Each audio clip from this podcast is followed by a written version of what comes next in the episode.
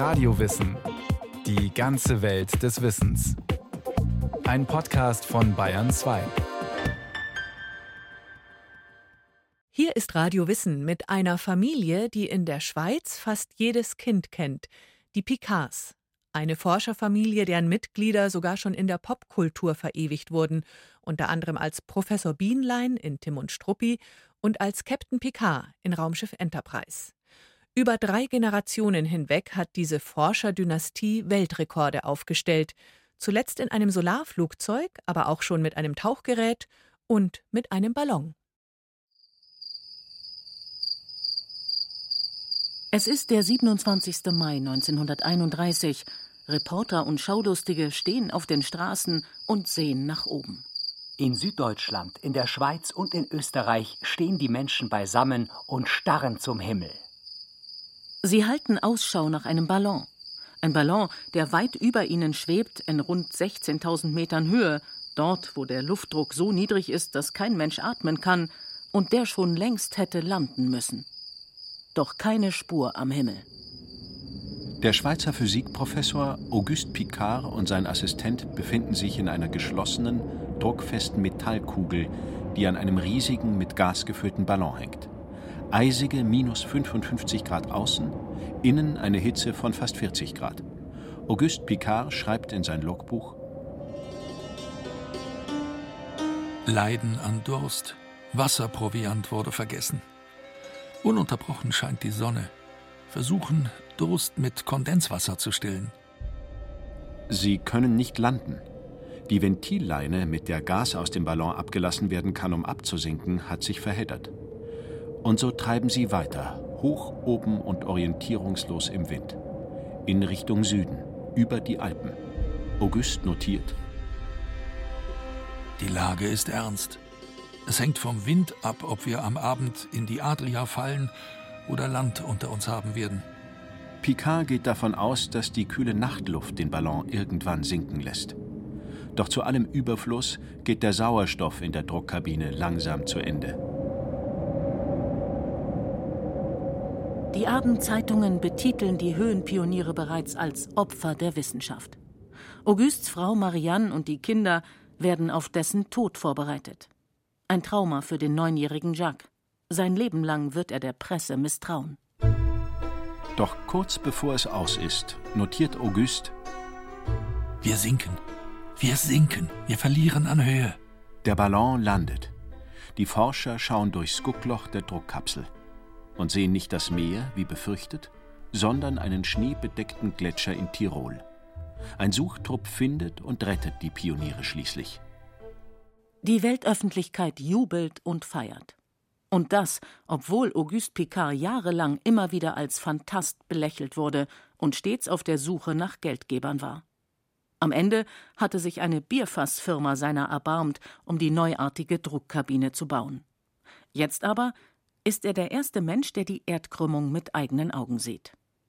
Mit der Erfindung der Druckkabine ebnet er den Weg für moderne Flugzeuge in großer Höhe. Auf einem Vortrag 1931 in Berlin sagte er es bereits selbstrichtig voraus. Ich denke, dass Sie es noch erleben werden, dass die Kurzflugzeuge in fahrplanmäßiger Fahrt in zehn Stunden von Europa nach Amerika fliegen werden. Ein Satz, der später immer wieder zitiert wird. Dabei wollte Auguste Picard weder die Luftfahrt revolutionieren noch einen Weltrekord aufstellen. Ihm ging es in erster Linie darum, die kosmische Strahlung in großer Höhe zu messen und deshalb musste er eben etwas konstruieren, um da hochzukommen. Auguste Picard. Fast zwei Meter groß, schlaksig, wirres Haar, runde Brille. Ein Forscher aus dem Bilderbuch, aber niemand, der sich nur in Theorien versteigt, sondern ein Praktiker. Professor Kurt Möser ist Historiker am Karlsruher Institut für Technologie. Auguste Picard war Wissenschaftler, der aber nicht im Elfenbeinturm saß in seinem Schweizer Forschungsinstitut, sondern der tatsächlich sachbezogene, technikbezogene Forschung gemacht hat. Geboren wird Auguste mit seinem Zwillingsbruder Jean 1884 in Basel in der Schweiz. Die Familie ist damals bekannt. Die Familie hatte als erste Schweizer Familie ein Telefon. was damals um diese Zeit ja so aufkam. Die waren da sehr, sehr aufgeschlossen diesem technischen Zeitgeist gegenüber und diesem Wettstreit der Modernität, dem Glauben an den Fortschritt durch Technik. Susanne Dieminger kennt die Picards gut. Sie hat über die Familie ein Buch geschrieben. Früh experimentieren die Zwillingsbrüder herum, bauen diverse Fluggeräte oder versuchen künstliche Diamanten herzustellen. Die Mutter richtet ihnen daheim ein eigenes Laboratorium ein. Während Jean wie der Vater Chemieprofessor wird und später in die USA auswandert, wird Auguste Physikprofessor in Zürich und später in Brüssel. Quasi nebenbei erfindet er ein Messgerät für Radioaktivität, einen Seismographen, der weit entfernte Erderschütterungen messen kann, eine Gletscheruhr, die die Bewegungen von Eis misst und, und, und.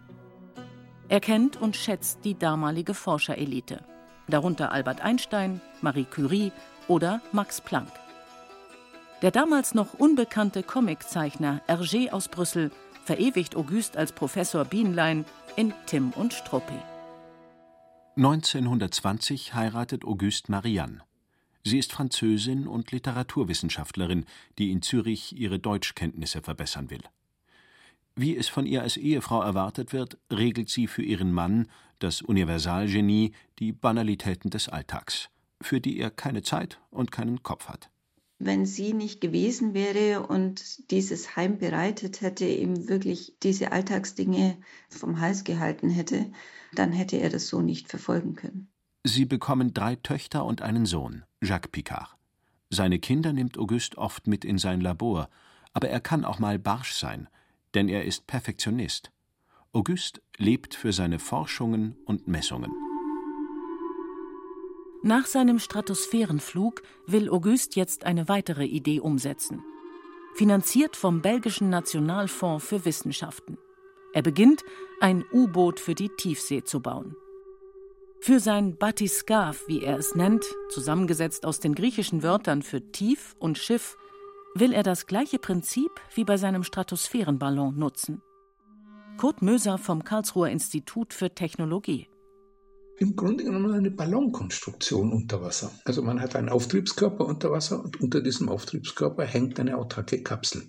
Das ist die große Faszination dieses Tauchgeräts. Ein autarkes Tauchgerät, im Grunde ein Unterwasserballon. Die darunter befestigte Eisenkugel hält dem enormen Druck der Tiefsee stand. Der Ballon ist ein Schwimmkörper aus Stahl und mit 80.000 Litern Benzin gefüllt, das leichter als Wasser ist und somit Auftrieb verleiht. Als Ballast dient Eisenschrot, das zum Aufsteigen abgelassen wird. 1948 ist das Batiska fertig. Die internationale Presse überschlägt sich mit freudig erwartungsvollen Berichten vom Auf- und Ab-Professor, wie er genannt wird. Im Meer vor Afrika soll das Tiefseeboot einen ersten Test bestehen und unbemannt in die Tiefe tauchen. Der Tauchgang klappt, aber wegen sehr hoher Wellen gibt es Probleme beim Wiederaufladen auf das Transportschiff. Das Batiskav ist am Ende zerbeult und deformiert. Die internationale Presse ist enttäuscht und erklärt die Mission kurzerhand noch in der Testphase für gescheitert. Utopische Konstruktion. Ungeheurer Leichtsinn, dafür Menschenleben aufs Spiel zu setzen. Die Geldgeber ziehen sich zurück. Das Batiskav wird verkauft. Der inzwischen 65-jährige Auguste ist sehr niedergeschlagen. Doch nun kommt von unerwarteter Seite Hilfe. Augustes Sohn Jacques ist Mitte 20 und gerade in Triest unterwegs. Eigentlich will er seinen eigenen Weg gehen, will seinen Doktor in Wirtschaftswissenschaften machen. Aber jetzt hat er Mitleid mit seinem Vater und findet in Triest neue Sponsoren, die August einladen, in der Hafenstadt ein neues Unterwasserboot zu bauen. Von da an arbeiten Vater und Sohn zusammen, sagt Susanne Dieminger. In dieser Kongenialität der Zusammenarbeit waren die super. Allerdings hat Jacques auch mal gesagt, quasi er ist nur ausführendes Organ. Der eigentliche, der es macht, ist sein Vater. Und ich denke, das kennzeichnet sein Leben auch so ein bisschen. Das neue U-Boot Triest geht 1953 zum ersten Mal auf Tauchgang. Im gleichen Jahr heiratet Jacques Marie-Claude, die er bereits seit seiner Kindheit kennt. Sie ist Tochter eines Pastors studiert in Paris Klavier, will Konzertpianistin werden, gibt aber ihre Karriere nach der Heirat auf. Trotzdem wird sie der Musik und der Philosophie ein Leben lang treu bleiben und später ihre Kinder, die dritte Generation der Picards, damit prägen.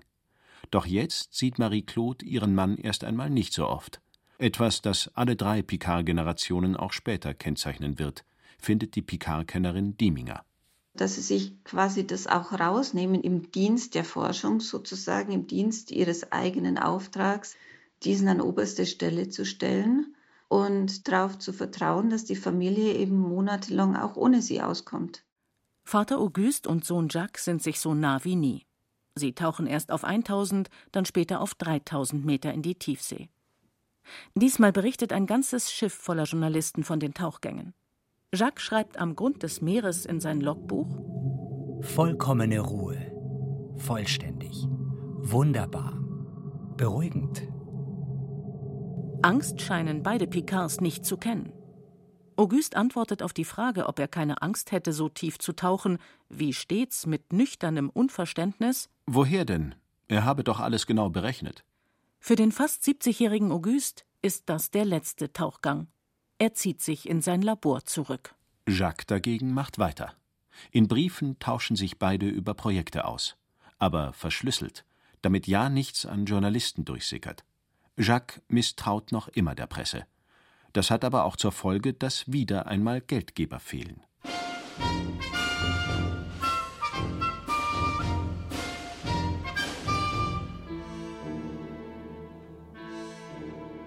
Doch dann kauft die US-Marine das Batiscaf Triest. Nach dem Schock der Amerikaner, nicht die ersten im Weltall zu sein, wollen diese wenigstens einen Rekord im Inner Space der Tiefsee verbuchen. Sie wollen zum tiefsten Punkt der Erde, zum Marianengraben, in 11.000 Meter Tiefe. Jacques darf per Vertrag als technischer Berater mit in die USA. In dem Jahr, als die Triest Europa verlässt, 1958, bekommen Jacques Picard und seine Frau Marie-Claude ihr erstes Kind, Bertrand. Inmitten des neuen Projekts wird sich die junge Familie für einige Monate nicht sehen. Aber dann soll Jacques, der Erbauer des U-Boots, plötzlich nicht mit zum tiefsten Punkt der Welt. Die Marine besteht darauf, dass nur US-Amerikaner tauchen. Erst mit viel Mühe und Verweis auf eine Vertragsklausel gelingt es Jacques, mit abtauchen zu dürfen. Trotzdem verschwindet jedes Mal die Schweizer Flagge neben der amerikanischen auf der Triest. Aber immer wieder zaubert Jacques eine neue Schweizer Flagge aus seinem Hut. Das Spiel geht so weit, dass am Ende gar keine Flagge auf dem Tiefseeboot weht. Am 23. Januar 1960 geht es los. Morgens um 8 Uhr, als ein heftiger Sturm auf dem Meer tobt, schreibt Jacques Picard ins Logbuch: Wir schließen die Tür. Ich höre, wie die Ballastkammern sich füllen. Eine Minute pendeln wir noch wie verrückt. Plötzlich herrscht Ruhe. Die Ruhe aus der Tiefe, die bis unter die Meeresoberfläche reicht. Doch dann nach vier Stunden ruhigen und kontinuierlichen Abtauchens. 12.06 Uhr, Tiefe ca. 9500 Meter. Ein heftiger dumpfer Knall. Was ist passiert? Ist eine Schweißnaht geplatzt? Werden sie gleich vom immensen Wasserdruck hier unten zerquetscht werden? Sie starren auf die Messinstrumente. Alles bleibt still. Nichts passiert. Sie beschließen nicht abzubrechen, sondern weiterzutauchen. Später stellt sich heraus, es ist ein Sprung in der äußersten Luke aus Plexiglas. 13.06 Uhr. Der Meeresgrund. Eine weite, glatte, helle Fläche, die sich am Horizont verliert. 10.916 Meter. Und was sehen wir da plötzlich vor uns?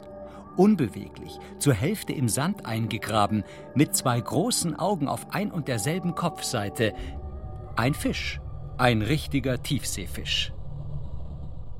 Für Jacques ein einschneidendes Erlebnis. Biografin Susanne Dieminger. Und damit war klar, da unten ist auch Leben und damit war das Thema zum Beispiel des atomaren Mülls wieder vom Tisch, dass man den im Meer versenkt. Was die Amerikaner eigentlich geplant hatten. Jacques wird für lange Zeit der Einzige bleiben, der den tiefsten Punkt der Erde gesehen hat. Er war in knapp elf Kilometer Tiefe unter einem Druck von 11.000 Atmosphären und hat dort tatsächlich den Meeresgrund angeschaut. Also das ist eine Leistung, die wirklich nicht mit der Mondlandung konkurrieren muss. Entsprechend wird Jacques Picard sogar von Präsident Eisenhower geehrt und die Weltpresse jubelt. Doch die Triest muss Jacques in den USA lassen. Er kehrt zurück in die Schweiz und plant nun ein sogenanntes Mesoscaph, ein U-Boot für mittlere Tiefen. Kurz vor Baubeginn stirbt Auguste. Es folgen schwere Jahre. Das Mesoscaph wird finanziert von der Schweizer Landesausstellung. Es soll dort als Touristenattraktion im Genfer See eingesetzt werden. Die Geldgeber wollten ja quasi den Besuchern den tollen Genfer See zeigen. Und Jacques wollte, dass die vor allem trübes Wasser sehen, nämlich die Verschmutzung des Genfer Sees sehen, was sie dann auch gesehen haben. Sagt Susanne Dieminger. Nur der Gedanke des Umweltschutzes ist in den 1960er Jahren noch nicht sehr verbreitet. Das Zerwürfnis zwischen den Schweizern und Jacques geht so weit, dass Jacques wieder einmal nicht selbst tauchen darf und gekündigt wird. Die Presse titelt Enfant terrible und Sorgenkind der Expo. Nie ganz heimisch geworden am Genfer See. Mehrmals muss Jacques Picard das Haus der Familie mit Hypotheken belasten. Ehefrau Marie-Claude bessert das Familieneinkommen mit Klavierstunden auf. Bis zu seinem Tod im Jahr 2008 engagiert er sich weiter für die Umwelt und gründet eine Stiftung. Also ich finde immer, er ist ein bisschen eine tragische Figur in dieser Konstellation, weil er seiner Zeit eigentlich voraus war mit diesem Thema und nicht wirklich gehört wurde, so dass er eben immer unter Geldmangel auch gelitten hat und von seinen 49 Projekten, die er entworfen hat, letztendlich nur fünf verwirklichen konnte und das hat ihn wohl im Alter sehr bitter auch gemacht, dass er dann nicht erkannt wurde eben. Sohn Bertrand Picard wächst am Genfer See dennoch behütet auf. Mit 16 Jahren entdeckt er das Fliegen mit dem Hängegleiter und Flugdrachen. Dass er aber ein Kind der berühmtesten Pionierfamilie der Schweiz ist, ein Promi-Kind, wird ihm immer wieder von außen vorgehalten, erinnert sich Bertrand Picard heute rückblickend. Bei einem Fliegertreffen stellt ihn der Organisator einem anderen Piloten vor. Und er hat gesagt, ah, das ist Bertrand Picard. Sein Vater war in der Mariengraben und sein Großvater war in der Stratosphäre. Und dieser andere Pilot hat sofort geantwortet. Und was hat er gemacht? Und ich hatte damals noch nicht gemacht. Und das macht sehr viel Druck. Zwischen 14 und 30, es war nicht einfach. In dieser Zeit lernt Bertrand auch seine Frau kennen, Michelle. Sie arbeitet als Ökonomin ist selbstständig.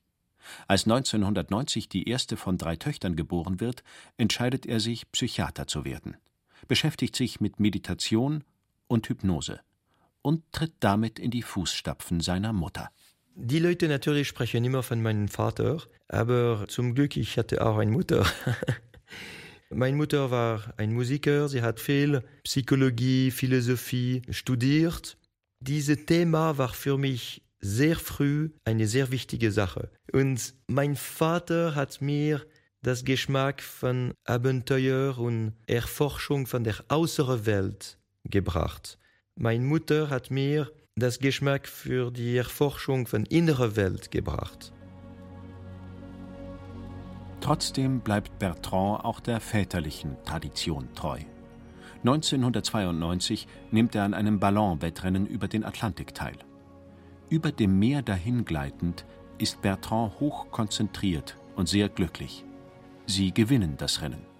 Plötzlich alle Stücke von dem Puzzle waren zusammen. Bertrand macht weiter. Er schafft es, einen großen Uhrenhersteller als Sponsor zu finden und beginnt einen Ballon zu bauen, um einen Weltrekord aufzustellen. 1999, nach etlichen Fehlversuchen, schafft er es. Er umrundet in knapp 20 Tagen als erster in einem Ballon nonstop die Welt, wieder in einer extra dafür gebauten druckfesten Kapsel, damit er auf unterschiedlicher Höhe fahren kann. Für mich es war viel Arbeit. Es war das Resultat von viel Hoffnung, auch von vielen Misserfolgen. Aber für die anderen Leute es war etwas total normal. Sie haben gedacht, ah ja, nach dem Großvater und dem Vater hat das gemacht, ja, es ist die Tradition. Die Weltpresse feiert mal wieder einen Picard. Kurz danach hat Bertrand noch eine Idee. Und dann, viele Versuche, viele Testflüge und viele Jahre später, noch ein Weltrekord. 2015 umrundet Bertrand Picard wieder als erster die Welt. Diesmal mit einem selbstentwickelten Solarflugzeug. Es ist gerade mal so schwer wie ein Auto, aber hat eine Flügelspannweite von 60 Metern. Darauf knapp 12.000 Solarzellen. Akkus speichern die Sonnenenergie, sodass das Flugzeug auch nachts weiterfliegen kann. Bertrand nennt sein Einmannflugzeug Solar Impuls. Solar Impuls ist ein Flugzeug, aber viel mehr als das. Es ist wirklich eine Botschaft, das zeigt, dass wir können Tag und Nacht um die Welt fliegen, aber ohne Treibstoff, nur mit erneuerbaren Energien. Doch etwas ist rund 85 Jahre nach dem Höhenrekord seines Großvaters und 55 Jahre nach dem Tiefenrekord seines Vaters anders. Bertrand hat für die Weltumrundung mit dem Solarflugzeug ein großes Team mit Marketing-Experten an seiner Seite, das die internationale Öffentlichkeit bedient und große Sponsoren auftreibt. Sie erscheinen 7000 Mal in der Presse, Millionen Menschen verfolgen den Livestream, sie werden von der UNO eingeladen. Bertrand Picard verdient sein Geld heute nicht mehr als Psychiater, sondern als Vortragsreisender. Auf dem Weltklimagipfel 2021 in Glasgow hat Bertrand sein neuestes Projekt vorgestellt: Cleantech, eine Art Siegel und Enzyklopädie weltweiter umweltfreundlicher Technologien. Die vierte Generation der Picards, Bertrands Töchter, gehen derweil ihren eigenen Weg. Die älteste Tochter ist heute angehende Anwältin in der Schweiz. Die Kinder müssen nicht denken wie die Eltern. Ich glaube, dass die Kinder müssen lernen zu denken, neue Sachen und machen neue Sachen. Es muss Freiheit sein für die Kinder. Kinder müssen ihre eigene Traum haben. Träume nicht nur träumen, sondern verwirklichen. Das ist nur eine Sache, die die Forscherfamilie über drei Generationen Picard ausmacht, sagen Technikhistoriker Möser und Biografin Susanne Dieminger. Diese Mischung, die wir sehen, eigentlich bei allen drei Generationen der Picards, diese Mischung aus Forschung, Sponsorensuche und gleichzeitig eine Kombination aus auch Faszination durch Persönlichkeiten. Dann die Ausdauer und Durchhaltefähigkeit, um auch all die Durststrecken dann wieder gut auszuhalten und auf jeden Fall Idealismus, überzeugt sein vom eigenen Weiterentwickeln und von den eigenen Projekten. Das war Radio Wissen, ein Podcast von Bayern 2. Autorin dieser Folge Miriam Garufo. Regie führte Kirsten Böttcher. Es sprachen Katja Amberger, Thomas Birnstiel, Peter Lersch, Clemens Nicol und Florian Schwarz. Technik Susanne Harasim. Redaktion Iska Schregelmann. Wenn Sie keine Folge mehr verpassen wollen, abonnieren Sie Radio Wissen unter bayern2.de slash podcast und überall, wo es Podcasts gibt.